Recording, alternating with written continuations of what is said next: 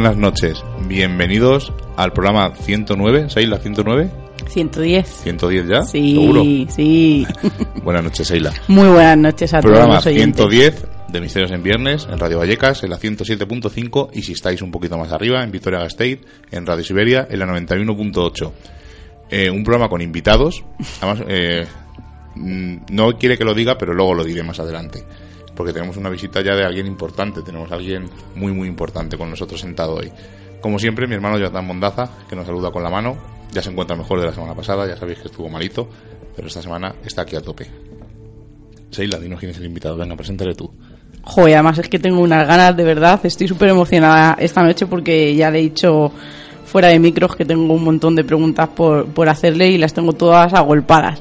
Vamos a hablar, lo dije la semana pasada, con un experto en brujería eh, afrocubana sobre todo. Estamos hablando de Ralph Alpizar, aparte de que tiene una librería estupenda que ahora nos contará dónde tiene todos esos libros que se puede recabar todo tipo de, de información.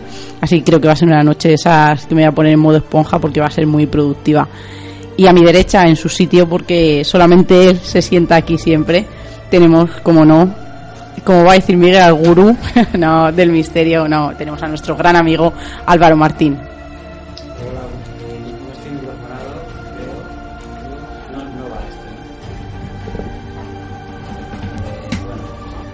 Bueno, hola, yo hola. sigo- Sí, ahora sí, ahora, Ahora sí. sí. Perdonad.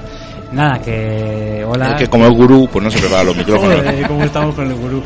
Que, bueno, es una tertulia entre gurús, entonces eh, me, me considero igual, a- de igual a igual con todos vosotros y que muchísimas gracias. Y vengo también para aprender y como un, como un oyente más, nada más. Y yo muy buenas noches a toda la audiencia y de verdad, de verdad, súper feliz, súper feliz de estar aquí y con una, compartir en un programa tan ameno que llevo ya siguiéndolo varios viernes y eh, me gusta mucho por la forma en que proyectan cada una de, los, de las ideas y de los temas que tratan. Y, y creo que es un programa donde me puedo expresar con total franqueza y claridad de todo lo que pienso sin no hay que ser políticamente correcto. Y eso es algo que pocos programas ofrecen hoy en día cuando ya sabemos cómo funciona el mundo de la radio, la prensa, la televisión, todo en general y uno que procede de los medios audiovisuales y de grandes cadenas además pues ya tiene la experiencia de que es mejor a veces no decir las cosas si no quieres que te voten. Y aquí por lo menos puedo decir lo que quiera que no me van a echar. Aquí nos gusta que contéis eso que nos dejan contar en otros sitios. Además, eh, vamos a contar lo primero cómo conocimos a Ralph, porque es una cosa curiosa. Sí. Eh, fuimos eh, todos los que estamos aquí en la mesa, además, y nuestro pequeño explorador, fuimos a ver la presentación del libro de Javier Pérez Campos, y allí había un señor muy trajeado, que además yo llegué tarde porque salía de, de trabajar, no, salía del gimnasio, bueno, da igual. Llegué un pelín más tarde y estaba Seila, con, estaba Álvaro, estaban las chicas estas, las hijas de... Ainara. Vicky, Vicky y Ainara. Ainara. Y había un señor muy trajeado que se puso a hablar con nosotros y dije, oye, ¿quién es este señor? No le conozco y tal, ¿no? Se llama Ralph, eh, tiene una, una librería, tal, tal. Empezamos a hablar y de esa gente, pues lo que hemos dicho mil veces en el programa, de con la que congenias, que parece que le conoces de toda la vida, nos sentamos allí, disfrutamos de la presentación de la poca presentación que hizo Javier Pérez Campos y la gran presentación que hizo Iker Jiménez. Y, oye, una amistad hasta el día de hoy.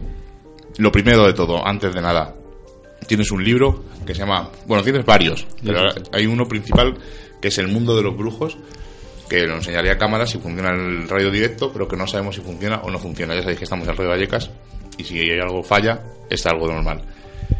¿Cuánto tiempo lleva escrito ese libro? Este salió el este salió el año pasado, es un relato novela, es una trilogía. Este año debe salir la segunda parte y es un relato novelado de, de las tradiciones más auténticas de, de la afrocubanía. Eh, se hizo de manera novelada porque de manera de ensayo ya no entra. La gente no quiere leer técnica, quiere que le cuentes películas. Y entonces al final es un, rela- es un relato muy técnico, muy serio, nada de ficción, pero claro, tiene su toque. Claro, basado en hechos reales. Sí, sí, está basado en hechos reales, no es nada de ficción. Por eso yo, le, yo le- me gusta llamarle relato novelado más que novela, aunque sea una novela de no ficción, pero es un relato de, de cosas, de sucesos, sucesos reales. Y bueno, trata de eso, de las culturas, sobre todo de la cultura de origen congo en Cuba, que como ha sido toda mi trayectoria como escritor, que ya tengo varios títulos publicados, pero como es la primera relato novelado, novela que escribo, novela corta que escribo. Todos los demás han sido libros muy técnicos ensayos de, de, investigaciones muy serias tanto en África como en Cuba, con otros países del Caribe, siempre relacionadas con ese tema de las religiones afrocubanas. Un tema que, por cierto, uno siempre anda intentando reconducir, porque la percepción que se tiene sobre él es negativa, siempre. muy negativa, es decir, muy negativa. Si te pones en internet, eh, sales corriendo. Es decir. bueno, pues para eso está un programa como este, para que tú desmientas y eh, aclares muchos términos de los que vamos a sacar a lo largo del programa. Compartes título, el libro El mundo de los brujos, con un programa de radio que presentamos hace unas semanas, que lo haces en WordPress Radio los jueves de 10 a 11 de la mañana, que se llama el, mundo de los brujos. ¿Qué tal la experiencia de estos programas que llevas? Pues de los dos programas que hemos hecho la experiencia es buena, es decir, la, respuesta de la gente es buena. Eh, a mí me llegan muchos mails, WhatsApp sobre todo, llegan muchísimos eh, pidiendo más información, tenemos un tiempo limitado en el programa y pidiendo ser más específico. Hay mucha confusión, es decir, mm, todos los términos se confunden, la gente tiene mucho temor. Entonces tú le dices, ah, pero tú crees que me podía servir tu testimonio para el programa. No, no, no, no, no, no, no.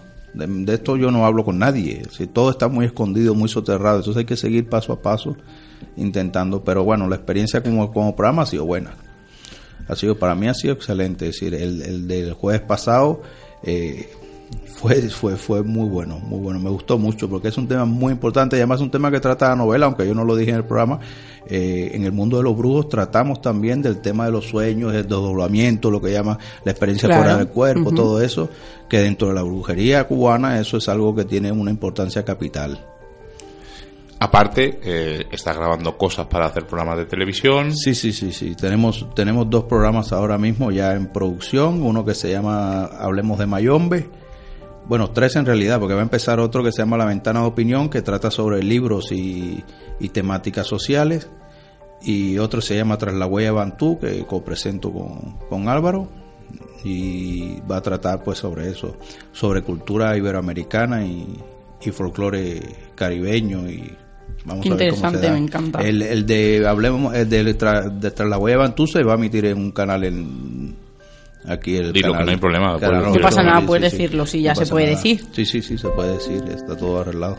Una cosa que me gusta recalcar, eh, como programas eh, de misterio como el de Álvaro, el nuestro, o programas como el tuyo del mundo de los brujos, como mm, no hay rivalidad, hacemos piña y nos juntamos para hacer nuevos, nuevos proyectos y nuevas cosas que iremos comentando en un futuro aparte, es que eres una, persona que haces un montón de cosas. Aparte, tienes un, grupo musical. Sí, hemos producido un disco que va, se va a presentar en el Festival de, Cine Afrocaribe, perdón, de Música Afrocaribeña de, de Nueva York este año, que se llama La Vianda, y es un músico, son músicos todos venezolanos con cantos típicos de los palenques cubanos del siglo XIX. Entonces hicimos una mezcla, una fusión y pues por ahora ha salido bien. Vamos a ver en el festival qué tal nos da, si, si, no, si nos tenemos que ir remando o en balsa a a ver qué tenemos que hacer, porque ha habido, ha habido pero sí, queremos producir mucho eh, este tipo de, música que es una música alternativa, una música que mm, se, se, canta en un contexto religioso, pero en su época no se cantaba en un contexto religioso, era un contexto de divertimento dentro de, de las penurias que pasaban los esclavos. Y tenemos un proyecto interesante incluso aquí en Sevilla de la música que cantaban los voluntarios españoles cuando iban a la guerra de Cuba de, eso, de eso hay toda una historia, pero son cosas que se han olvidado y habían cuentos, por ejemplo, de la vida cotidiana del pueblo, del, de del buen hacer de la comida, y estamos rescatando todo eso para hacer incluso un, un grupo de, de, de música sevillano eh, y hacer también una producción de un disco con Sí, porque yo la única constancia que tengo de eso es de algunas películas que son súper antiguas, en las que se ve como cuando iban y cuando venían diariamente o cuando venían de la guerra venían cantando y, algunos cánticos que quedan en algunos pueblos pero ya casi casi olvidados del todo. Me parece súper, súper interesante, de verdad. Sí, la productora es más, o menos eso, tratar de rescatar tradiciones, traer cosas que, que bueno, que, le interesan a un nicho muy importante, muy, muy, reducido de personas. Tampoco es que así vas a hacer un concierto de, de 100.000 personas, no, no, no. Bueno, pero pero lo importante es que no caigan en el olvido. Que si hay Rescatar. un grupo de 100 personas que le interesa, que eso no Claro, caiga en el sí. olvido. O- y, oye, o- o sí, va rescatar. creciendo poco a poco y Rescatar. rescatarlo. Lo que parece estupendo. Sí, nosotros lo hacemos allá en, en el Cabildo en Venezuela, lo hacemos constantemente, rescatar. Es decir, si van, van, y nos, está la convocatoria, a veces van 15, a veces van 40, a veces, a veces no va nadie, no importa. los sábados, últimos sábados de cada mes, ahí está todo el mundo. De hecho, yo llevo meses que no puedo viajar a Venezuela y ellos siguen reuniéndose últimos sábados de cada mes, el conjunto del grupo, rescatando, rescatando, siguen buscando información a las hemerotecas, en las bibliotecas, donde quiera que hay. Y bueno, y a través de tu audiencia, quien tenga información, por supuesto. Bueno, no- vamos a lo primero de todo. Eh, íbamos a hacer noticias, pero yo creo que hoy Sí, pasamos lo de vamos a noticias saltar pasamos de todo. Una charla aquí tranquilamente tenemos aquí y fuera. Luego, si acaso, la olla a punto de explotar. Si hay algo sí. así curioso por comentar, dejamos un poco de 10 minutos últimos, de comentar algo- temas así de actualidad, como por ejemplo Puerto Montt, eh, qué ocurrió realmente, porque nosotros eh, Si hay alguna hemos ido novedad. semana a semana comentándolo, pero no ha pasado nada. No ha vuelto Sí. a haber casi actividad como Bueno, ya que no lo diga, ¿hay alguna novedad, Álvaro? Bueno, he hablado una de las videntes que estuvo allí, pero no sé si eso ya lo habíais a lo mejor eh, tratado. Lo comentamos por encima, Ha pero hablado una vidente que estuvo allí, eh, me parece que se llama Teresa Daroch, eh, o Vanessa Daroch, y ha dicho que eh, ella cree que ahí ha, ha intercedido la mano del ser humano. Es decir, que hay un fraude. Si lo dice la, yo digo, si lo dice la vidente, es que tiene que ser más fraude que yo que sé qué. O sea, descartado. Si ha habido algo de paranormalidad, que puede ser que haya pasado algo mínimo. Claro, un atisbo, claro. todo, todo el tema del fraude que hay detrás ya lo va a tapar. Así que ese caso se ha condenado ya. Y eso es- también es una pena por una parte y por otra parte, pues es un terreno tan pantanoso que a ver quién se atreve a pisarlo. Y se ha quedado así. Pero yo pienso, y digo, repito, si hay un niño ahí o un chaval que está jugando, tirando un vaso, la casa está destrozada, el niño se la ha cargado. ¿De quién son las culpas? Y si hay un cuchillo que se tira a un policía, a un carabinero, y eso sí que ha pasado, ¿quién ha tirado eso? Es mejor casi pensar que ha sido una causa paranormal. Porque si ha sido un niño el que le ha tirado un cuchillo, un niño de 17, 18 años, un adolescente, eh, ¿qué está pasando aquí y aquí y de quién es la responsabilidad de todo esto? Ojo. Pero ¿con qué interés se hizo? Porque a mí lo que ¿Con yo siempre interés? me preguntaba era eh, con qué fin eh, o con qué es que no sé qué interés eh, puede tener esa familia porque Ajá. realmente Mm. va a tener una semana de gloria de noticias y se acabó porque encima Sí. allí esa casa va a estar embrujada esa casa nunca se va a vender No, la familia va a tener sí. repercusión social Sí, sí. Hay quien dice que han cobrado por alguna entrevista y tal, pero por otra parte hay quien dice que todo es cosa de una sola persona en la familia, que yo no quiero apuntar a este tal Diego, pero dicen que podía, que podía ser un tal Diego, este adolescente. Puede ser nada más que una broma de una persona mm, bueno, malcriada, por así decirlo, pero es, es tremendo.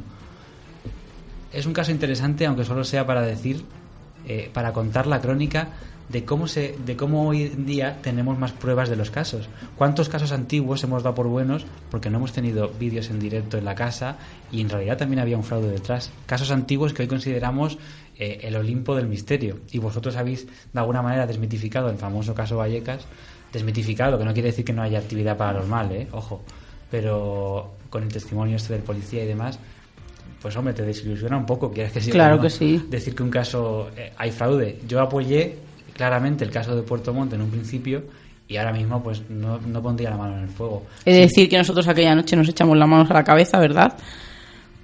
Eh, diciendo, eh, es que creemos que es fraude, madre mía, que está pensando Álvaro Martín, pero sí que, que está muy bien que, que se apoye, pero, Pero también está muy bien que ahora mismo estés diciendo, oye, mira, eh, Sí, ya si sí, lo dice la no vidente, igual que el caso, por ejemplo, nosotros tenemos aquí un caso muy cerquita, y no estamos hablando del caso Vallecas, Ya, ya, ya. en uno de los lagos, que de las calles de los lagos, en la que Lorenzo Fernández Bueno pilló a una de las niñas, Haciendo- realmente. Haciendo los golpes y tal. Sí, sí, o sea, que, y decía que era tan, tan difícil y porque él en ese momento la pilló, si no, Mm. posiblemente hoy estaríamos ante un caso de los que tendríamos en nuestro Claro, en nuestra libros, pirámide en eh, los en libros, los en casos más famosos de, Pues de misterio. tema, que muchas veces por no rascar en la superficie el caso se queda como paranormal porque interesa que se quede así. Pero lo que os quiero decir ya para rematar si queréis, yo en el programa de Ecos que tratamos el tema porque me pareció alucinante, me pareció de esos casos que dice, ya no hay casos grandes, no, a lo mejor es que ya la gente nos interesa por este tipo de cosas. Y en el propio programa ya digo, mm, está la duda del fraude. Pero antes estaba más dudoso, ahora estoy más inclinado hacia el fraude y hacia poca paranormalidad en el asunto. Pero es la dirección que hay lo que bueno que es sí. Cerrarlo. Mira, pues se cierra y si sale algo nuevo lo diremos, por supuesto. Claro, por supuesto, nosotros siempre decimos que estamos pendientes, a ver si nos contabas algo, veíamos alguna noticia, pero veía- estamos viendo que el tiempo pasa y que No, eso se yo está quiero que quedando se en el olvido. al tal Diego este y, y que cuente las cosas, porque yo le he visto su página de Facebook y tela. Bueno, no digo más, ya está. Eh. Eh, Álvaro Necos es un, un señor precavido y tal, y viene a Misterios en Viernes y Es se políticamente suelta. correcto y aquí no lo es. Aquí voy a decir todo lo que no digo por ahí y lo suelto y no hay ningún problema. Y como aquí no hay censura, lo podemos hacer. No, pero ahí tampoco hay. Lo que pasa es que yo tengo mi código deontológico. Claro, Qué bonito, y aquí como no tenemos, pues nada. Y es un programa ¡Viva la. Pepa! Este es un programa gamberro para decir lo que quiera. O un programa verdadero. Sí, claro, canalla, eh, que no se corta un pelo. Pero también es el enfoque que se le ha dado desde un principio. Claro. Mm, Era nuestra, Bueno, era eso es una de debate. nuestras, claro, ¿no? Es Era uno de, que- Igual es un programa de riesgo, ¿eh? no- no- nos lleva, eh, también, de alto riesgo Pero- como la bolsa. Estamos arriba y otro día estamos Es abajo. un debate que Bueno. nos llevaría muy lejos. Voy a entrar, voy a entrar y digo esto y ya te atacamos a ti eh, con, con la brujería. Eh, creo que la idea en un principio, lo primero sobre todo, que cuando la gente venga esté a gusto. Esa fue mi primera intención y creo que lo vamos consiguiendo poco a poco. Lo segundo, que todo el mundo diga lo que tiene que decir. Por supuesto. si a alguien no le cae bien algo o algo no le gusta o le parece un fraude, hay que decirlo. Y lo tercero, que no hay programas que, que digan las cosas como son. O sea, eh, cuando va alguien a un programa, y no estoy criticando ningún programa antes de que me digáis, no, está, no. Eh, Cuando alguien va a un programa, eh, va con un código de no puedo hablar de este tema, no comentes esto, no digas no sé qué. Incluso los invitados propios dicen, no me preguntes sobre esto, no me preguntes sobre esto. Entonces, creo que como no somos ni periodistas, ni somos divulgadores, ni somos nada, sino que somos un grupo de aficionados, digo por Seila, por mí, por Johnny, que hacemos un programa de radio semana a semana, nos lo pasamos pipa, disfrutamos, conocemos a gente como Ralph, conocemos a gente como Álvaro, pues oye, mientras que nos escuche una simple persona y nos manden mensajes como el que nos han mandado hoy, creo que merece la pena. Dilo, dilo, dilo el mensaje, cuéntalo. No, luego lo... Bueno, lo que quería decir pa- es que es un, es un confesionario también este programa. Para mucha gente funciona de esta manera. Seguro que muchos invitados, y yo el primero, han dicho cosas aquí que no dirían en sus espacios, a lo mejor. Casi todos. Es, es una función muy interesante también del programa. nos, lo dijo, nos lo dijo uno de los colaboradores que empezó con nosotros, Y que luego se decirlo fue. también es valiente, es decir, reconocerlo. Sí, claro. Él nos lo dijo, dice, yo digo aquí cosas que cuando estoy delante de alguien conocido No digo. no soy eso tampoco es decirlo. eso, pero a lo mejor si tú tienes tu espacio y quieres mm, imprimirle, Dar una imagen, imprimirle sí. un tipo de imagen, pues hay cosas o temas que no tratas. Aquí Eso como la así. imagen no la ponéis vosotros, Eso es. No Pero tenemos- no tenemos ningún problema. libre, claro, así está. Lo primero que te voy a preguntar yo, eh, he estado mirando tu, pa- eh, tu página web y una de las palabras que más sale, que casi casi en casi todos los artículos que publicas, es palo mayombe. ¿Qué es el palo mayombe? Yo que no entiendo nada. El, el palo mayombe es una de las tantas creencias que dejaron los, los africanos en Cuba. Es decir, los africanos fueron llevados a Cuba en tiempo de la trata de diferentes pueblos. Y en Cuba cristalizaron varias religiones. Una de ellas, la de estrato Congo, es decir, la de origen Congo, se le llamó, entre comillas, muy entre comillas, y eso es algo muy bueno de explicar, se le llamó por los investigadores Palo Monte Mayombe Regla Congo. Por los investigadores. ¿Qué pasa? Que en los últimos 30, 40 años ese término se ha filtrado y ahora coloquialmente todo el mundo habla de Palo Monte, Palo Mayombe como algo genérico, como dentro, dentro del Palo Monte hay corrientes infinidades. Tan infinidades son que, y, y, y no sé si me desvío un poco de la respuesta, pero eh, es algo que sí quería tratar en, en un programa como este, que pueda hablar con total libertad, es que eh, han mal vendido porque se vende bien, pero denigra la religión, que el palo monte es la parte satánica, maléfica de la santería, cuando no tiene nada que ver una cosa con la otra. Tal es así que hay una corriente de, dentro de ese, dentro de esa regla que le llaman, dentro de ese saco que le llaman palo monte, hay una regla que la fundó un señor que se llama Andrés Dolores Fecundo, Fecundo Patí en 1853, mediados del siglo XIX, que adoran a Cristo y a los santos. Sí, ellos no hacen ni hacen sacrificio ni hacen nada. Se llama la regla que invisa al Santo Cristo del buen viaje. Y eso es una realidad. ¿Qué pasa? Que no vende. Eso no vende. Eso no, no, no vende. No, no, no.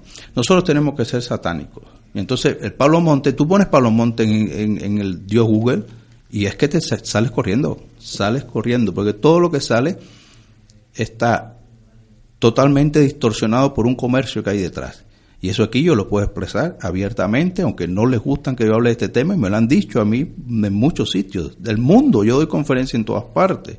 Me he dicho, no, sí, pero de este tema no puedes hablar.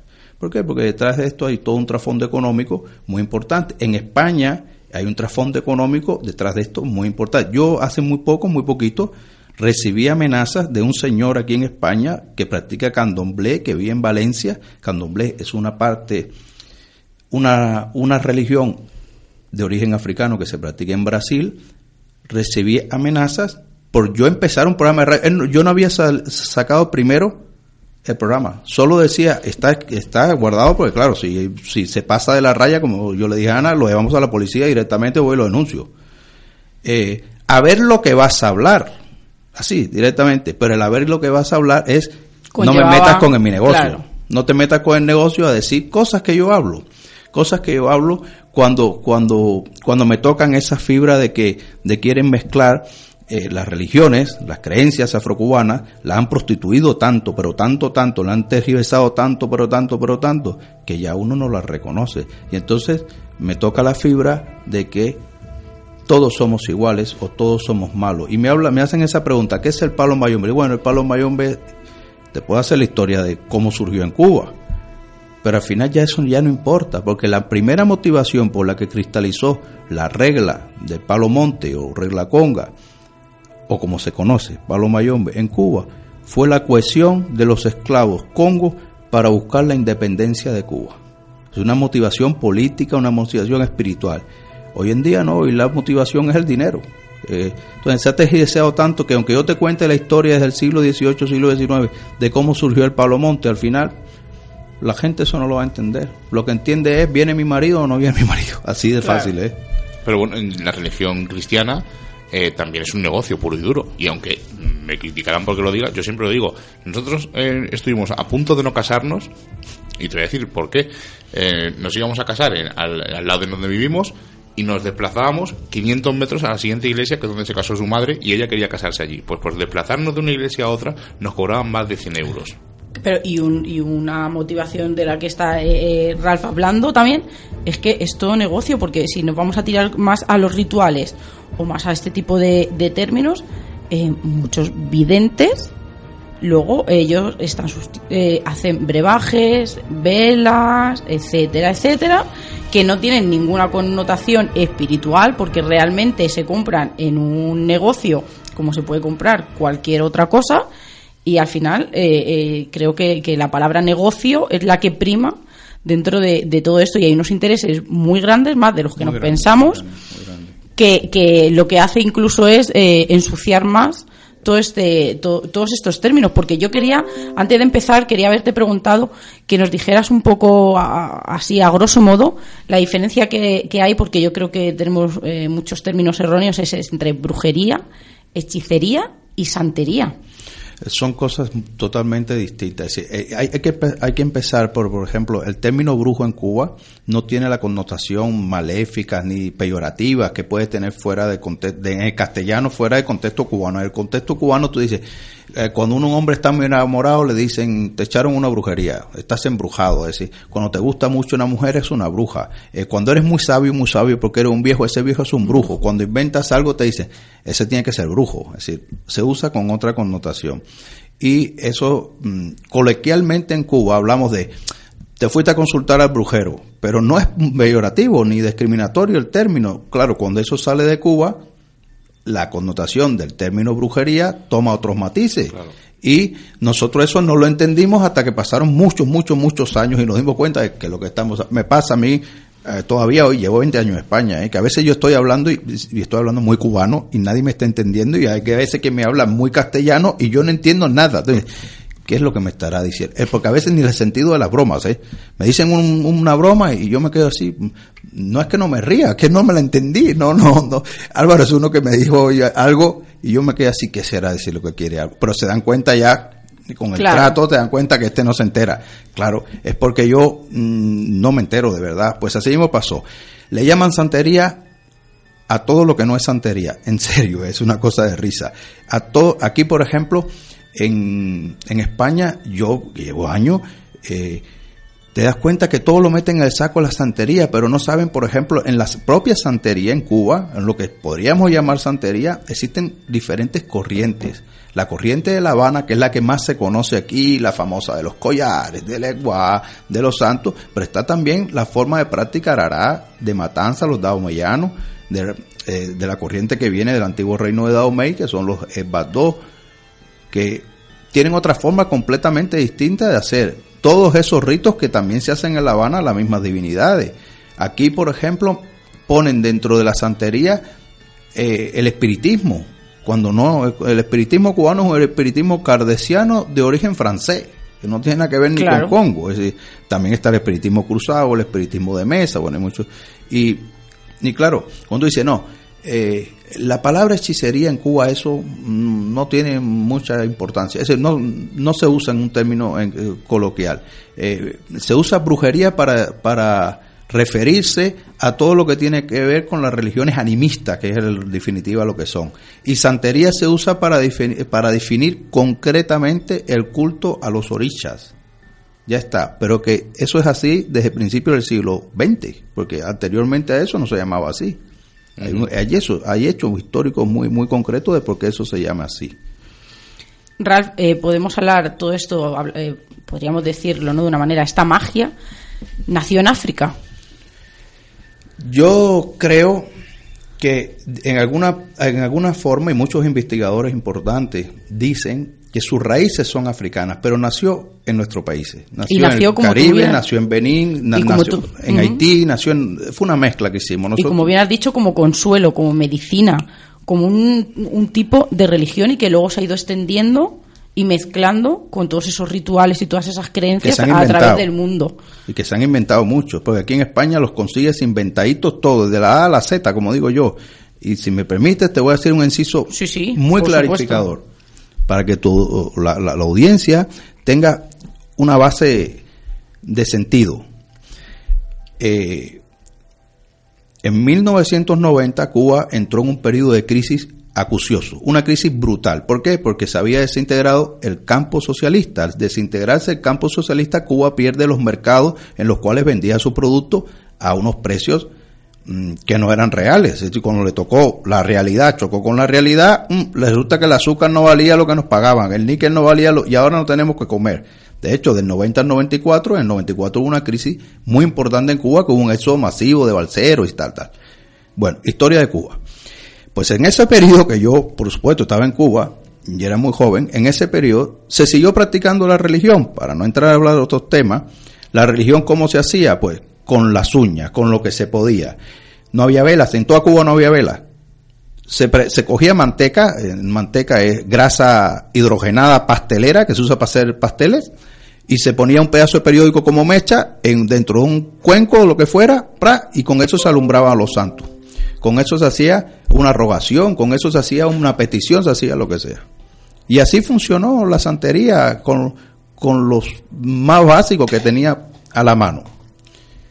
Resulta que hoy en día te dicen, tú tienes que traer tres velas amarillas, dos rosas, tres azules, cuatro de mano, cinco que sean una cabeza, ¿me entiendes? Y, una, y un pollo para matarlo. Y un, y un pollo. Sí, porque Yo, te quería preguntar ahora que, que cualquiera, los animales... Cualquiera que haya vivido en Cuba sabe que los productos de alimenticios han estado normados normados por una libreta de abastecimiento que te daban dos onzas de aceite, tres onzas de no sé qué, cuatro de arroz, una Como la cartilla que teníamos aquí. Es, todavía existe, pero ya realmente no, no da sustento alimenticio a la población. Hay otro, hay otros mecanismos. Pues, pero en los años 90 no, era lo único que había. La crisis fue muy dura y cualquier cubano que me estoy yendo lo sabe. Muy dura. ¿Cómo tú vas a coger un pollo para matar a quién?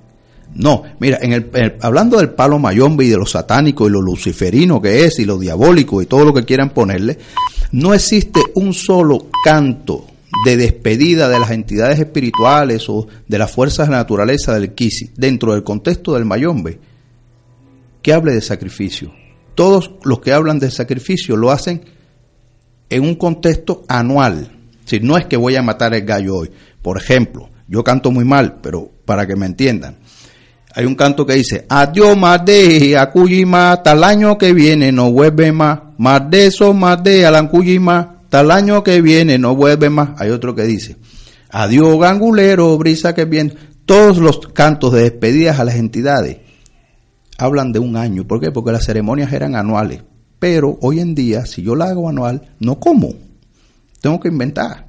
Entonces tengo que hacerla diaria. Entonces vienes tú y se inventan cada cosa. Mira, es una cosa de loco, me caso. Una cosa, han sacado tanto la religión de contexto y de eso yo puedo hablar muchísimo y no porque tenga un mérito muy especial, sino porque lo he investigado y he combatido en España, aquí en España, y por eso me conocen muchas personas de mí y otros me odian, pero a mí no me importa que me odien por eso, porque han prostituido nuestra cultura. Hay un profesor, un profesor y un, un una persona de mucho conocimiento, Rogelio Martínez Furé. Le llama esto jineterismo pseudocultural. Para que las personas entiendan, jineterismo es equivalente a prostitución, a prostituta en Cuba directamente. La jinetera es una prostituta. Se puede hablar así en, esos términos aquí hasta ahora, supongo. Ya, mira, estamos en el límite. Además, estamos justo. A las 12 en punto. Eh, sí. Eh, bueno, eh, él le llama, lleva 50 años intentando que las personas entiendan que nada de eso es cultura. Que matar el gallo no es cultura, que hacer un amarre no es cultura, eso no es folclore, ni eso nos lo enseñaron a nosotros los que fundaron esta religión, los que trajeron esos conocimientos a Cuba. ¿Por qué? Lo he explicado yo muchas veces. Si fuera tan fácil, que tú vas a un brujo o un santero aquí, palero, como le llaman en España o en cualquier parte, y le pagas un trabajo para que mate a fulano de tal, nosotros no hubiésemos tenido guerra de independencia. Porque si se mata con la brujería, yo, yo hubiese preferido con la brujería que machete contra fusil o contra cañón. Y tú a caballo y yo caminando. Pero la gente no tiene un sentido común no entiende, con, no, no tiene un sentido común, no, no, no, no, piensa, pero y, la, historia, y la historia, ¿dónde dejamos la historia? Por ejemplo, en, en eh, uno que ha viajado algo por África, en, en, regiones tan depauperadas de, donde las, las necesidades básicas no se cubren, ¿tú crees que cogen animales para sacrificio? No lo hacen, no lo hacen. Sin embargo, vemos en otros sitios que sí, que cogen animales para sacrificio y eso se lo achacan a la santería. Pero es que eso no es verdad, no es verdad. Rap, es que, es que lo que más llama la atención de, de toda esta religión o, o, de todas estas actitudes, por decirlo, son los rituales. Porque realmente lo que llama la atención a la gente son los tipos de rituales, cómo se hacen, si matan animales, si no, si se utiliza tal planta es lo que llama la atención, porque realmente un ritual, ¿qué es? Ritual es mm, un componente de diferentes principios y leyes de, de magia animista. Y eso se da en cualquier cultura animista del mundo, cualquiera, alrededor del orbe lo encuentra. Son un ritual que es lo semejante produce efectos semejantes. Todo lo que es semejante o parecido tiene influencia recíproca. Si yo semejo que fulano y mengana se están casando y los dibujo y les celebro una boda ritual, pues esa semejanza se va a representar, se va a concretar en la realidad representada. Eh, son principios mágicos. en, antropología se estudian y se están muy bien definidos. La ley de contacto, la ley de la ley de la sucesión de efectos, la ley imitativa, hay una serie de principios. Eso es un ritual. Es que incluso ya Sigmund Freud dijo que los rituales eran actividades, como bien has dicho, que permitían a los individuos que las practicaban liberarse de sus tensiones, de sus miedos, el aplacar todas esas incertidumbres que a base de ese ritual, como tú dices, de esa actividad, de ese momento, eh, salían beneficiados o con un bálsamo de, alivio. Sí, eso es, muy, muy antiguo. Es, em, vamos a salir a cazar un venado y vamos a hacer el ritual de que no nos va a comer un leopardo y a la final que vamos a cazar el venado y lo vamos a traer a casa. Y ya está, haces un rito, lo representas como una obra teatral, con eh, la ley de contacto, la ley imitativa, con una serie de elementos y funciona. Ya está, esos son principios de creencia animista. ¿Qué no es un ritual? ¿Qué no es un ritual? Un ritual no es algo que tú haces dentro de un contexto, digamos, profano. No se hace dentro de un contexto profano ritual. Ninguna religión animista lo hace. Así sea una mesa de espiritismo, donde van a ver una mesa parlante, eso lo hacen dentro de un contexto ritual. No sirve cualquier mesa. Hay que, hay que haber un contexto. Ahora no. Yo lo conozco quien lo lleva en la mochila en la bolsa y te consulta en un bar, ¿eh? Directamente. Te saca las cartas en el bar, te las tira y te dice, no, lo, lo que te sirve es esto que te tengo aquí en la mochila. Y te y cuesta tanto. Y ahí te vas tú del bar, del VIP, sales tú con el resguardo. Es decir, eso, lo, eso es verdad, ¿eh? Sí, eso, sí. eso es verdad. Por eso- supuesto en- en- en- en- aquí en España la cosa está dura, dura, dura, muy dura, ¿eh? Mira, ¿sabes cuánta gente han ido a la tienda preguntando si se, a la, a la librería? Preguntando si se consulta. Hoy mismo Álvaro y yo quitamos del escaparate, ya, porque ya me, ya no puedo más, es decir, y ya no sabes cómo decirle no a la gente, no sabes qué poner para que la gente no te, no te mezcle con estos temas. Hoy quitamos del escaparate una figura porque es que es, que es terrible. Sí, es, que es una cosa de loco. La gente, yo le digo, pero tienen un cartero aquí en la cabeza, estáfame. Yo necesito que me estafe, esa es mi salvación. Pues yo le digo, no consulto. Pero aquí no echan las cartas. No, señor, aquí no echan las cartas. ¿Y sabes dónde la echan? No, yo tampoco sé dónde la echa. Yo vendo libros. Yo creo que, la Claro. gente está muy Pero- ne- necesitada de, de que alguien les escuche y se refugien en, en las cartas o lo que está comentando. La del evento hoy, la que fue buscando el evento y se confundió en librería. Así es. Hay una librería cerca también, pero de generalista. Y viene una señora que para, para entrar en la tienda hay que subir un pequeño escalón, en la librería Mayombe. Y hay muchas figuras de arte africano. ¿vale? Ahora, cuando acabemos, diremos, antes de acabar, diremos Sí. la dirección para que la gente Sí, vaya a verla. Y entonces hay gente que se queda en el, en el umbral y mira un poco dentro. Wow, no sé si me atreveré a entrar. Hemos quitado las figuras más tenebrosas. Ahora ya sí la gente va a entrar. Hemos quitado algunas. Y ha entrado una mujer y es aquí una pres- la presentación. Nos hemos quedado, "Mm, no. Y dice, claro, claro, aquí no, aquí no puede ser. Y, claro, la, la concepción que tiene la gente en España de estos temas. Y yo lo que quería rescatar era un momento de, hemos hablado de rituales y tenemos en mente todos, pues a lo mejor lo que decimos, alguien sacrificando un animal o, bueno, pues eh, cosas que no son la realidad y que en realidad un ritual real que, que es solo para los que están dentro del culto es muchísimo más impresionante que lo que te puedas imaginar de alguien eh, mm, degollando a, un- a una cabra. Me ¿sabes? imagino, porque cuando nosotros fuimos a los masones, que estuvimos allí en, en la sede que tienen aquí, solamente el poquito que pudimos ver de lo que ellos realizaban, de verdad se te pone los pelos de punta y realmente ni estaban invocando a nadie, ni, al contrario, ¿no? Ellos lo que quieren es la unidad del ser humano, o sea, que estaban diciendo cosas que eran súper súper agradables, pero claro, si es que el problema que tenemos aquí es que cuando uno eh, dice ritual, pero por ejemplo yo estaba hablando con un chico de mi trabajo, que, es de Santo Domingo y yo le he preguntado, oye, vosotros, ¿tú qué piensas de la brujería? ¿Tú qué piensas de, o cómo lo vivís allí? Y él me ha dicho, por ejemplo, que toda su familia, Ralph, es creyente. Y yo digo, pero tu madre tiene un altar en el que todos los días hace un tipo de ofrenda. Y dice, sí, mi madre sí. Incluso mi madre cree en la brujería. Y dice, más, es que te voy a contar un caso que lo puedes contar esta noche si quieres. Ella se lleva a matarse con la que era mi cuñada. Eh, allí en Santo Domingo tenemos los terrenos muy grandes, entonces lo que hicieron es, nosotros teníamos la casa de mis padres en un lado, se hizo como un tabique y la casa y mi hermano se construyó su casa justo en el mismo terreno. ¿Qué ocurrió? Se dejaron, pero mi cuñada ha seguido allí. Mi madre decía que se encontraba mal, que no sé qué, fue a ver a no sé quién, a un brujo, porque era además hombre, y le dijo que le estaba haciendo un tipo de amarre y que le estaba haciendo cositas. ¿Qué ocurrió? La mujer se cayó de un taburete. ¿Qué pasó? Esta me ha tirado del taburete. Dice que a los, pocos días fue al banco, dejó el coche abierto, incluso ella, eh, diciendo que ella misma se había dejado el coche abierto, entraron, se lo robaron y todo lo achaca. Y yo le digo, mamá, ¿no te estás dando cuenta de que no? Dice, toda mi familia dice, pero es que por mucho que tú le intentes eh, inculcar. Y digo, ¿y tú por qué no crees? Eres el único y él me ha dicho, yo no creo. Y yo le he hecho la pregunta que muchas veces no la hacemos aquí, Ralph. Si alguien eh, practica ese tipo de magia, ya sea negra o blanca, como lo queramos llamar, pero a la persona a la que va dirigida, por ejemplo, no es creyente, ¿le podría afectar? Yo te voy a decir, mira, la magia animista es magia animista, no es ni negra, ni blanca, ni amarilla, ni, es magia animista con unas leyes, con unos principios que funcionan bajo esos preceptos.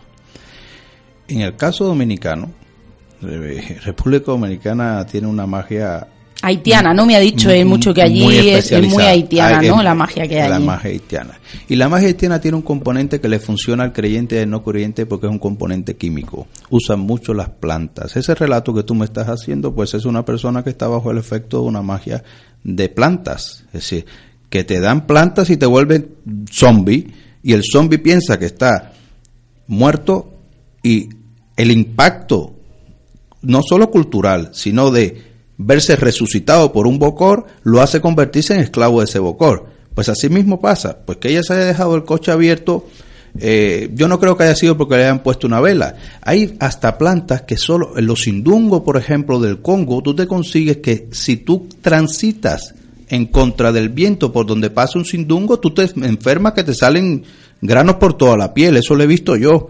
¿Por qué? Porque hay plantas que desprenden olores y los brujos desde la antigüedad son grandes maestros de la botánica y ahí donde está el principal secreto. Esa es la brujería, como yo digo, que sí mata, porque si tomas veneno, como decía Tatica, el protagonista del libro, si tomas veneno, mi hijo te va a morir, crean los santos, no creen los santos. Claro.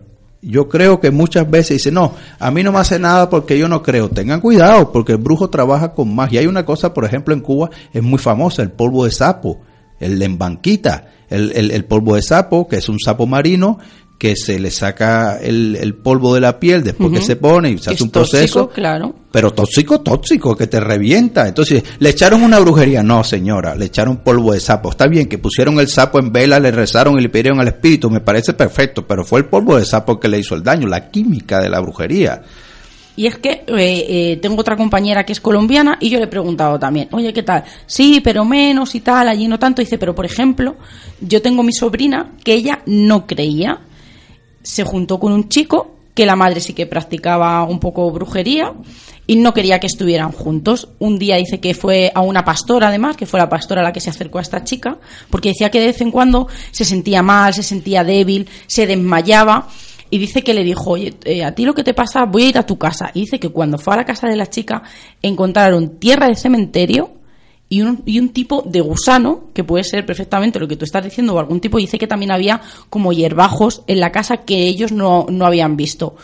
¿Qué ocurrió? Que al final es verdad que se dejaron, pero la chica le hizo, esta pastora hizo una limpia en la casa, eh, hicieron una serie de cánticos, de rezos, se le hizo una limpia con, con agua bendita y dice que ya no le, no le volvió. Entonces eh, tenía el, en dos contextos, el que cree que si tú no crees no te puede afectar y el otro que la chica no creyendo en todo este tipo de brujería o de rituales o de hechizos sí que le afectaba lo que la otra persona le estaba haciendo y me ha parecido súper súper curioso claro es que son dos casos de, típicos de, de la persona que no cree pero le afecta porque viven en un contexto social y ese contexto social influye también en la creencia y en la no creencia. Entonces, por ejemplo, yo yo me crié en familias que no creían nada, es decir, mi padre era más comunista que Fidel, es decir, nada, nada, no hay forma de la, religión es el opio de los pueblos, esa es la ley comunista y así pasa. Mi madre no le iba a llevar la contraria a mi padre porque es familia tradicional, ya sabes, eh, el hombre es el que manda, no estábamos en el siglo XXI,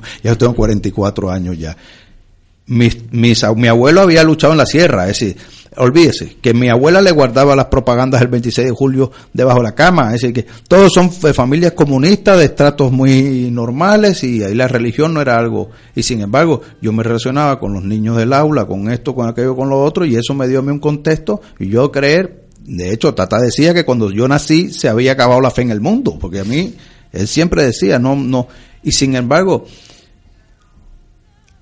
hay cosas que me han dejado paralizado. Pero ¿esto qué es? Espera un momento. Yo he estado, por ejemplo, en el contexto de los lo, zambetos y yo me he quedado así. ¿Esto qué es? Es decir, no, no, yo no estoy influenciado por nada ni bajo un efecto de nada. Pero ¿esto qué es? Y aún hoy en día, a veces digo, ¿pero qué me habrán hecho a mí aquellos allá? Porque es que no lo sé, no lo entiendo y no es porque crea o no crea. Entonces, a veces el no creer no significa que no te va a afectar, te afecta porque tú dices, ¿y esto qué es? ¿Qué es esto? Y no te lo explicas y le das vuelta y buscas como, el otro día cuando fuimos al teatro, uno busca las mil mañas al hombre, pues uno no se va a creer nada, vamos, seguro que de, de, entrada ya lo pones todo en duda y no le encuentras explicación. Entonces, en ese caso, claro que cuando no encuentras explicación a algo te afecta. Si cuando tú ves un póster o algo así que tú dices, ¿y esto qué es? Eh, si, no es que yo creo o no crea, es que, es que salgo corriendo. Es decir, yo una vez subiendo una montaña en Cuba, habíamos llegado a las 2 de la mañana, eh, vi algo y yo dije, yo para arriba no subo, yo no subo, yo me viré para atrás. Es decir, es que... ¿Y qué, viste? Era una, sombra, pero de un gigante que venía caminando hacia nosotros y en el medio de una montaña en Cuba. Es esto no es normal. Y íbamos un grupo, ¿eh? y habíamos llegado a las 2 de la mañana, nos íbamos a internar y nos íbamos a quedar abajo para esperar a que amaneciera. Y dije, nada, vámonos, vámonos, coge los candiles y nos vamos. Sí, pero cuando íbamos subiendo, que yo miré y que era como una mole de masa negra que venía hacia nosotros, este que está aquí salió corriendo para atrás y yo, y yo me voy para atrás y yo no avanzo. Y, no, y, y, no, y yo no soy creyente, si yo no soy una persona, yo no tengo fe. Yo desafortunadamente admiro y respeto mucho a todas esas personas y me hubiese gustado tener fe me hubiese gustado creer para sentir ese, esa, esa emoción, esa sensación. Yo mm, desafortunadamente no, no tengo fe. No. Os voy a contar, voy a contar una cosa que nunca he contado. Yo, yo creo que a Saida sí se la he contado, pero no lo he contado nunca en la antena. Eh, por cosas del destino, un día eh, fui a una, no sé si llamarla misa o representación, y te voy a contar un poco lo que es y eh, para que la gente lo entienda. Fuimos a una casa de una mujer. Muy cerquita de aquí. Muy cerquita de aquí una mujer mayor, pues tendría 70 años, eh, además la típica imagen de eh, bruja cubana, con su traje blanco, eh, un, gorro. Y esta mujer, pues iba varias personas a esa casa, le llevaban flores, y le llevaban ramos de flores, le llevaban velas, y tenían un altar, y ella iba poniendo allí las cosas. Y de repente empezó iba a invocar a un espíritu, no recuerdo el nombre, sé que era mamá no sé qué, pero no recuerdo el nombre exacto. Entonces ella le cambió la voz completamente, empezó a fumar un, puro muy grande, o sea, me recordaba totalmente película. E incluso lo, masticaba, lo, mordía y lo masticaba. Y eh, esta persona que invocaba eh, veía como el futuro de la gente que estaba allí. Yo tendría unos 18, 19 años. Eh, iba con un familiar. Y esta mujer pues em, eh, iba hablando con la gente y le iba diciendo cosas. Le decía uno que iba a tener mucho mologotó, y me, acuerdo del mologotó porque decía que era dinero. Porque le pregunté, ¿qué es esto? Y no, no, dinero, no sé qué. Y tenía otra chica que era su aprendiz, que era su hija, que también eh, podía invocar a otra entidad. Y esta, la chica, la aprendiz, por así decir, iban pasando de uno en uno, iba con una botella de ron, y más, me recuerdo perfectamente, le daba un lingotazo y eh, se lo echaba a la gente encima como para purificar cuando iba a llegar a mí, yo dije, a mí no me eches ron, porque no tengo... Y la bromé para que no me echara el ron. Ella se echó como a reír, pero claro, yo le dije a, la, familia pero esta chica no está invocando, no, hay una entidad dentro de ella que está diciendo que está...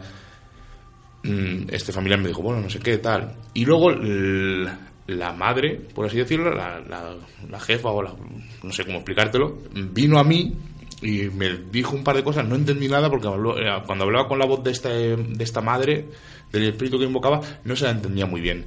Y luego, eh, a las personas que vio que estaban más metidas en esta especie de misa, las sacó a, la parte donde ella estaba sentada, porque estaba sentada como una especie de, sillón de estos de mimbres grandes. O sea, es totalmente eh, la visión que tenemos de la bruja cubana o la, o la sacerdotisa, como la queramos llamar. Y esa persona llegó incluso a invocar a una entidad y se le metió en el cuerpo de esa chica. Por suerte, pudo hablar con ella aparte, y le pregunté que qué había sentido, qué había pasado, que si había notado. Y ella estaba totalmente convencida de que una entidad había entrado dentro de ella y tenía una enfermedad y quería que la curara. Luego ya aparte empezaron a hablar de dinero y tal, y yo no volví a ir nunca más a este tipo de cosas. Bueno, miento, fui una vez, porque este familiar era muy pesado y volví a ir, pero bueno, no es, no es el tema. ¿Esto qué era? ¿Una representación? Eh, la mente es, una, es un universo maravilloso. Jung tiene una descripción para eso Mm, muy, muy entendible para los oyentes y es que el, el yo, el yo, el desdoblamiento de la personalidad, aquello que guardamos en el inconsciente, lo guardamos, lo guardamos, lo, vamos alimentando, vamos dándole forma, dándole cuerpo, dándole y de momento lo exteriorizamos y mm, que los espíritus existen, probablemente, yo no tengo prueba de que existan, tampoco tengo prueba de que no existan, con lo cual no lo sé.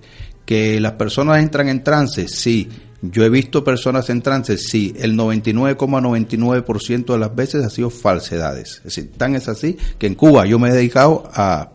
Eh, ya no hablan conmigo, ¿eh? Cuando llego a la fiesta no bajan espíritu y si no se alejan, porque no es posible que tú recuerdes como Congo que caes en trance o esa, esa ma Francisca o ma lo que fuera, que eh, cae en trance, recuerda cómo hacer la brujería, si recuerda cómo ayudarte, recuerda el ritual, recuerda hablar, recuerda ver, porque sus ojos ven tu forma, recuerda coger la jícara, tomarla, cómo se camina, pero no recuerda quién era el capitán de la isla de Cuba en el año que dice que vivió, no recuerda qué, en qué trabajaba, cuántas arrobas de caña hacía al día, cómo se hacía el proceso del azúcar, o cómo llegó a Cuba. Te dice, no, vinimos en un barco, ¿cómo se llamaba el barco? No sé, era de día de noche, sí. ¿Cuántos días duró la travesía? No recuerdan nada más que el contexto que quieren. Entonces, yo realmente paso, es decir, yo no creo en esas cosas hasta que no me demuestren a mí y no me lo tienen que demostrar, me iré y moriré así, es decir, me iré de este mundo sin ver una realidad porque no lo he conseguido ver, es decir, he visto cosas y la he experimentado como así, cosas como tú, que y entonces ya viene el dinero.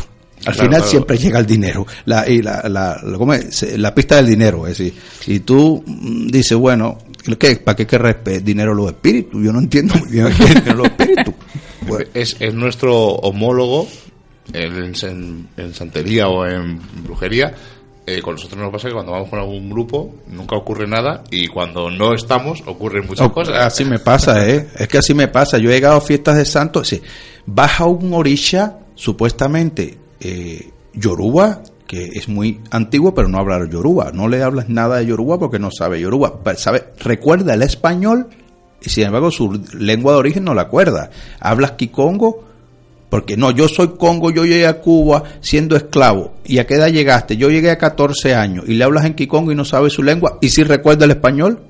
Es que yo no lo entiendo. Es decir, yo, yo que vengan, yo lo pago. Es decir, doy, me vuelvo pobre Claro. si, me, si me lo demuestran. No, no es verdad. Es decir, no es verdad. A mí me Un poco a como eso- lo, como lo de Germain, ¿no? Que cuando venía el espíritu de los padres de la persona que estaba allí le hablaban en inglés y eh, ellos no hablaban inglés. Pues un poco me recuerda a eso que estás Qué contando. bueno, eso es buenísimo. Es que es así, vamos, el 99% de los casos es así. Es que es de risa. Y los arquetipos, por ejemplo, en Cuba se han creado muchos arquetipos que dejaron en las tradiciones africanas los esclavos en, en Cuba, pero que luego no tienen nada que ver con los arquetipos originales que Claro. existen en África. Porque, por ejemplo, el color Se han ido adaptando. se han ido se han ido criollizando, adaptando, evolucionando con el tiempo y las cosas han cambiado mucho. Entonces, estos santos de aquí son muy diferentes a estos santos de aquí cuando deberían ser lo mismo o los espíritus, es decir, no puede ser que tú vengas y me digas que tú eras un espíritu malandro, es decir, mm, bandolero eh, y, que y que robaste y que hacías y que hacías, que me ha pasado, eh pero luego no conoces, no, no sabes, no me puedes decir ni la calle y la casa donde tú vivías. Es que esto de qué va. Claro, no sabes el contexto histórico eh, preciso, ¿sabes? Mm. Exacto, el general, es- pero el preciso no. Eh, y, y tú le preguntas historia, cómo se llamaba tu mujer y, y te dice María, pero no te dice eh, María tal tal nací. Pero Para entonces que tú puedas buscar los archivos a ver Claro. si es real. yo eso no lo entiendo. Es decir, yo no, por eso no puedo tener fe, no puedo ser creyente. Es que es que no lo entiendo. Pues decir, como le pasaba a Houdini en, en esas sesiones que él, él iba buscando ese bálsamo y que al final preguntaba cosas que no sabían qué decirle y, y veía, evidentemente, y se convirtió como tú en el azote. Pues tú, eh, Es que me pasó, me pasó hace poco con uno, con un supuesto loa haitiano que es una, un, debe saber hablar francés, por lo menos algo. Por lo menos. pero como bajó en Cuba solo hablaba español y cubano, es decir, castellano y cubano rajado y entonces el, truco era que me hablaba con la lengua enredada. Bla. No, un momentico. Si tú en vida hablabas normal, cuando vas en espíritu hablará normal, porque la lengua no se enreda por el camino. Entonces, eh, y, es alguien muy famoso, además, muy famoso, muy famoso, eh, en ese contexto mágico, le tienen como una reverencia, como una cosa, pero a mí me lo vendieron como una gran cosa y cuando yo dije, pero ¿esto qué es? Esto, para esto he venido, tengo las imágenes, porque yo lo grabo todo, eso es otra cosa. Yo tengo imágenes el día que quieras divertirte, tengo, yo lo grabo absolutamente todo y esa es mi condición. Yo voy todo grabado, todo documentado porque yo no quiero problemas. Es Claro, claro. Es que nosotros eh, tuvimos una idea, un proyecto, una temporada, lo que pasa es que al final mm, se lo tenemos aparcado. Nuestra idea es ir con grupos de investigación, ya que nos gusta el tema paranormal, que van noches y, y obtienen psicofonías, movimientos y tal, ir nosotros con ellos, ellos hacer su trabajo y nosotros grabarlo para comparar luego. Si ir de, ir de no. simple observadores. de observadores, ¿Y te pero dejarán? grabando, pero grabando. No, no, no no. nos van a dejar. No, le baja. Bueno, nosotros cuando fuimos, eh, lo tengo grabado, sí que lo tengo grabado. Cuando fuimos a Sevilla, que hicimos la ruta extrema que pagamos, eh, nos grabamos dos minutos antes y le dije, Seila, ¿qué va a pasar esta noche? No va a pasar ningún nada. espíritu, no va a pasar nada. Evidentemente no pasó nada. No, pero a mí me parece muy bien que tú tengas ese archivo porque Lo porque tengo, es una tengo, prueba a toda tu investigación, que ojalá tú pudieras decir igual que nosotros, ojalá he visto un, un fantasma, ¿no? Un Claro, sí, es espíritu. que es realmente lo que buscas. Es que lo que yo quiero, yo quiero de verdad ver lo que me, que me, que me, que me pase por el, por el cuerpo, que haga algo. Mira, mi- mira lo que me pasó hace, hace unos días, la semana pasada, falleció lamentablemente un, un gran sacerdote de la religión en Cuba, ya de varios años. Eh, yo quería una entrevista con él, y me, hace muchos años ya, y me pedía un dinero que yo no tenía. Yo le dije, bueno, yo no puedo. No, es que, es que mm, los espíritus no quieren grabadora. No, y vamos a consultar y los consultó y dice que no, que no lo podía dar porque los espíritus no quieren grabadora. Pero si la Pero pagaba. con dinero sí. Ajá, pero yo no lo tenía. Y yo, bueno, resulta que en esos días llega un, un equipo de televisión española a hacerle un documental y los espíritus sí quisieron grabadoras, mi- luces, cámaras, tiro y todo. Y entonces, es que, es que son, es que cómo voy a creer así, tú no me se tienes puede. que Di que sí, que perdonar, todos esos no mitos puedo. se te tiran, se te caen Es abajo, no puedo, no como nos pasa a nosotros. Miguel, pregúntale ella, por favor. Hemos dejado para el final. Sí. El, el vudú. Todo el mundo piensa vudú, piensa en mal, piensan que es algo malo, piensan en, en los muñecos que pinchan, piensan en, ese, en esos brujos que te echan los polvos en la cara.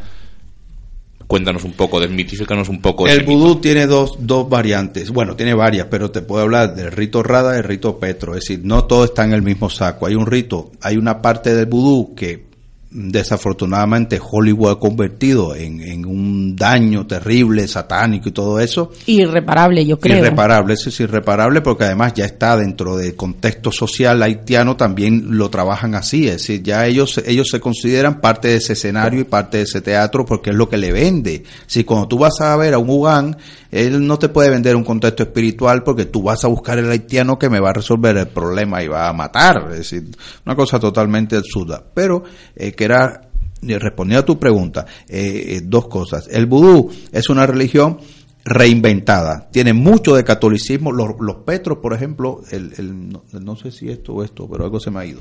Sí, pero eso nos oye. Yo, yo no los oigo. El, el- los espíritus, los loa, muchas veces están emparentados con San Pedro, con, con San Juan, con San Antonio, con cosas de, eh, católicas. ¿eh? Hay, hay, hay, hay mucho desconocimiento sobre esto. Pero, ¿qué pasa? El contexto mercantil.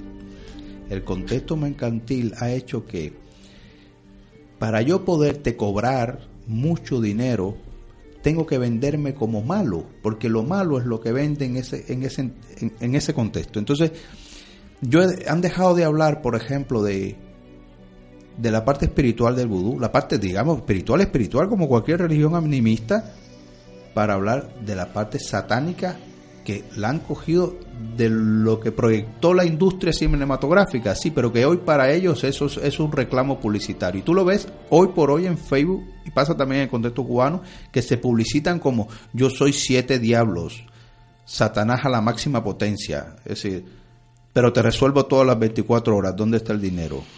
Es decir, eh, hay, hay uno que dice que te limpia la casa a distancia, eh, no- que no tiene que verla. Es decir, eh, eh, Álvaro es uno que me recoge todos los papelitos que se encuentra por ahí de Madrid. A mí me gusta leerlos, ¿eh?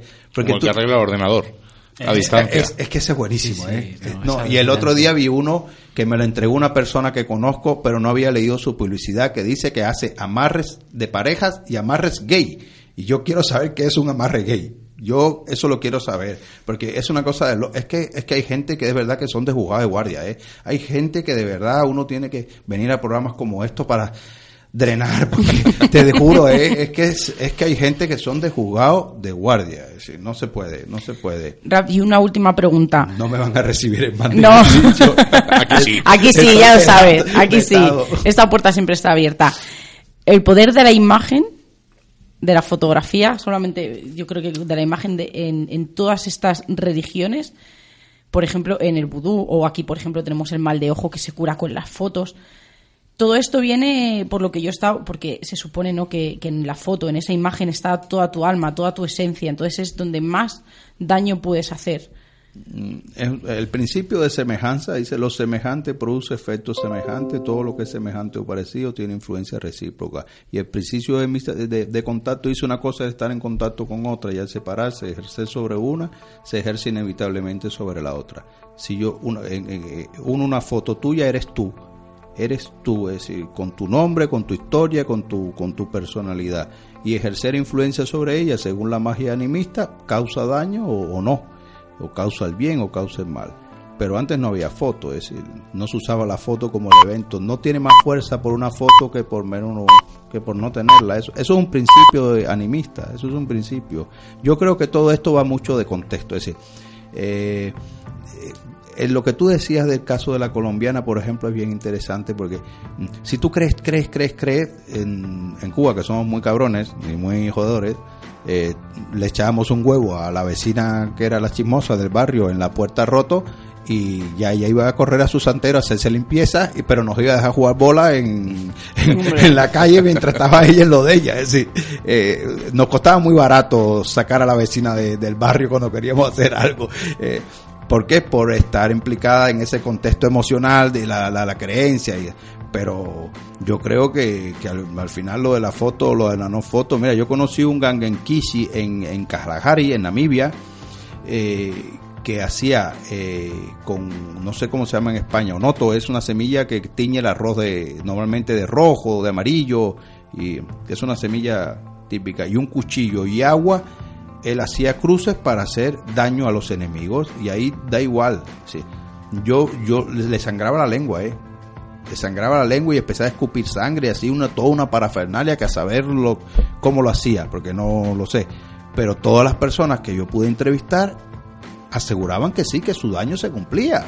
Y yo y era a distancia, ¿eh? estamos hablando de atravesar el desierto. Y dice, pero ¿y este hombre qué es lo que hace? Llévenme allí a ver qué es lo que hace. Y hacía con su cuchillo, su tinaja de agua, sus semillas, escupía la sangre, maldecía y la gente se secaba. Sí, se secaba que yo fui y vi. No, ¿Cómo lo hace? Pues no lo sé. No usaba fotografía ni nombre ni nada. Solo había que invocarlo. Decir, no lo sé. Sí. Como también vi en el, el Kalahari plantas que comen una res. Son plantas carnívoras enormes, además. Eh, vale, el que no la conozca y se meta, pues se lo comerá la planta. Pues el que se meta con un brujo que sepa mmm, lo que yo no sé ni soy capaz de interpretar, pues terminará claro, bien. Perdiendo. Claro, es que funciona así. Yo Bueno, creo. Pues nos hemos pasado unos minutillos, pero aquí en Radio no hay problema, no hay ningún problema porque como no hay ningún problema A mí detrás. se me ha hecho cortísimo. ¿eh? Sí, sí, es que a yo creo que tienes que volver Sí, porque se han quedado y muchos temas en el más tintero. Se han quedado un montón de temas, pero antes de despedirnos, dinos dónde está la librería, por si hay gente que quiere ir a coger el mundo de los brujos, conocerte a ti, ver a Álvaro, que también está por allí muchas veces, dinos dónde está. La librería está en la calle Tutor 49 en Madrid. Eso está entre Argüelles y Moncloa. Es una librería pequeñita con mucho cariño hecha. Tenemos una exposición de arte religioso africano unido a estos temas porque estamos buscando la forma de ver qué, qué casa con eh, a temas no solo afrocubanos. Tenemos temas de misterio. Álvaro está llevando las colecciones de misterio y vamos, es, un poco de, presentar una, una, una, visión alternativa del mundo, una visión di diferente, una visión así como hacen ustedes, que me parece súper interesante. No todo es blanco, no todo es negro. Hay matices, hay cosas que yo no puedo explicar, otras cosas que explico, otras que ni me meto a explicar porque paso, pero todo eso, todo, todo ese pensar está dentro de la librería, es decir, verán libros. Mmm, que muy buenos, que he leído, otros que no leeré en mi vida y, y que igual lo vayan si, si quieren leerlo, si pueden ir. Además, si van este mes, Álvaro les va a, tiene un regalo sorpresa para todo el que vaya. Para todo este va. Como es sorpresa no podemos decir nada. No podemos decir nada, pero todo el que no, vaya este la, mes. Lanza el gancho un poco a que la gente no, sepa. No, no, la gente que venga que va a pasar una experiencia muy interesante en la tienda y está llena y lo que falta todavía de libros de misterio. Eso sí, por supuesto. Todo, es la única librería en Madrid que yo sepa especializada en el amplio contexto que es la palabra misterio. Y es, muy, es, es, muy prostituida. Ese abanico que nosotros hablamos, y, y ¿verdad? muy prostituida Sí, sí, también, sí. pero que algunos nos empeñamos en defender. En Pero- que misterios, eh, nosotros, eh, Claro. es un abanico tan grande entre Muy arqueología, hallazgos, testimonios. Y la librería entra es lo que te digo, le damos voz a todo el mundo, todos los autores, todo, eh, es decir, yo no me meto en la opinión, al contrario, yo voy a fomentar el, cul- el, el- el cultivo de la, de la intelectualidad, de, de- de- de la preparación, de, de que los libros sean cuidados lo más que pueda, pero todo el que quiera, de hecho estamos haciendo y ahí Álvaro va a empezar con una colección nueva sobre ese tema. Porque Y de, tam- y de que vayas a un editorial. sitio y que sepan de lo que están hablando. ¿Vas a, Va- vas a escribir un libro entonces? Ha sido una primicia No así rápida. Ha sido no exactamente. madre, Esto es una primicia, muy, muy primicia. Eso es muy primicia. Claro. hay un proyecto, porque, eh, eh, paréntesis pequeño, aquí los amigos de Misterios en Bienes se guardan muchos secretos. Yo no digo nada. Sí, nosotros cuando, Eh, cuando, hay- cuando hay lo podemos proyecto. contar lo contamos. Yo- Mientras yo, tanto, por eso no digo nada. La pero- olla está a presión, no sabemos quiero si que se la acabará gente- de hacer el cocido o explotará. que la gente les pregunte mucho, aunque ellos no digan nada. Porque luego el, eh, Miguel Ángel pone, se está gestando algo. Pero no decimos no las cosas por ego- no, pero no lo Bueno, hacemos por egoísmo espera, ni espera, espera, espera, egocentrismo, espera, ¿sabes? Es porque No, no, da no, no, miedo no, no. el, Que- el- que lo sé, que lo sé, que lo el- sé, el que lo adelantar sé. cosas que a lo mejor que- son proyectos, la palabra es, lo dice es, y luego no salgan adelante por no, un montón no, de no. cosas. Yo sé, yo sé lo que hay. Álvaro. Va a ser genial. Vamos a esperarnos dentro de nueve meses a ver qué pasa. No, sin duda, no. sin duda. Ahí estaba Johnny. Y nada, solo decir que, mm, que sí, que vamos a empezar una colección eh, de misterio. Mm, La voy, a, la voy a coordinar humildemente y, y hay proyectos. Y, Sí, es sí, una sí, colección, va a ser bien interesante porque estamos estamos eh, eh, eh, empeñados en, en sacar eh, otros enfoques, otros enfoques y no solo del contexto español, ni no, no, de, de otro de otro ángulo, de otro ángulo y creo que va a funcionar y, y Álvaro la. No, bueno, va a y llevar. luego escribir. Y yo no dejo de escribir. Yo No, escribo él todos no. los días. Tienes eso, sí. sí. No, pero ¿sabes lo que me gusta? Por ejemplo, ir a una librería y que sepan de lo que estoy. Yo si entro a vuestra librería, evidentemente sé lo que más o menos me voy a encontrar y, y quiero preguntar y quiero que me, que me aconsejéis. Entonces, que tú entres a un sitio en el primero que, que- y que yo te pregunte, oye, esa imagen la vi en un pueblo tal y Claro, tú me digas, claro. no, pues eh, eh, y me encanta, ¿no? Ir a un sitio en el que tú puedas preguntar, en el que te pueda aconsejar y que de verdad sepan de lo, de lo que están hablando, como por ejemplo eh, en la librería y que puedas preguntar libremente y, y- y que te contesten todas esas preguntas que, oye, o a lo mejor paso y no tengo nada que ver y digo, oye, eh, esto que tenéis aquí, que vosotros invitéis a la tenemos gente". libros muy raros. sí. Álvaro estábamos leyendo un libro que yo no he leído, pero ayer estábamos eh, mirando un libro de, eh, ¿cómo se llama? El del, me- del medium, el medium médico. Me- eh, médico, Médico medium. Y es un- eh, va, a ver, va sobre un médico al que los espíritus, es un médico medium, entonces es un, un doctor al que los espíritus le dicen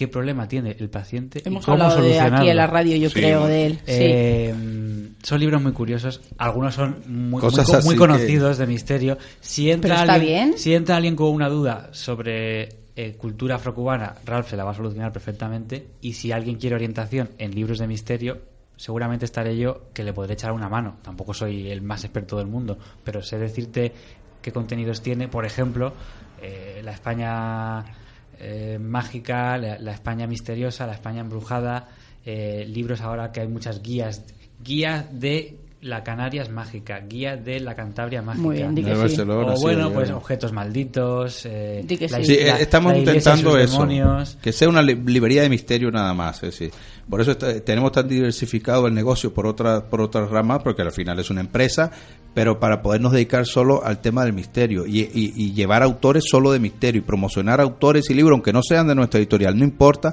pero que ese tema deje de tener en, en la sociedad Esos tabús. tanto tabú. ¿Por qué? Es que, y, es ya no que- y ya no tanto. Y antes había más, pero ahora ya no tanto. Ahora hay que, No, di no, que pero- sí. Créeme que sigue habiendo. Pero es que yo, habiendo. yo veo lo que pasa por la puerta de la librería Eh, ahí y los comentarios que hacen. Es que es terrible, ¿eh? Porque es, es- al final es un autor con algo que decir. Es decir, tú no tienes por qué denigrarlo, no tienes por qué... ¿Por qué vas a hacer eso? Porque ¿Por entre, nosotros, entre está, entre nosotros está visto con mucha normalidad, pero eh, te- nos movemos en un círculo de misterio. Pero te vas fuera de ese círculo y no se ve tan. Una no cosa que voy a comentar viendo relacionada con eso. Eh, hace un tiempo pues, me llamó Marga, la mujer de Johnny, que se acercaba el cumpleaños de Seila y le quería coger un, un libro. Y me preguntó, oye, ¿qué libro no? Porque tenemos tantos en casa. ¿Qué libro no de los que han salido tal? Y dije, pues ¿La mira, mano en el espejo? una- la mano en el espejo. Y se fueron al corte inglés. Y le dijo al chico, oye, mira, estoy buscando este libro de tal autora, tal, tal, tal.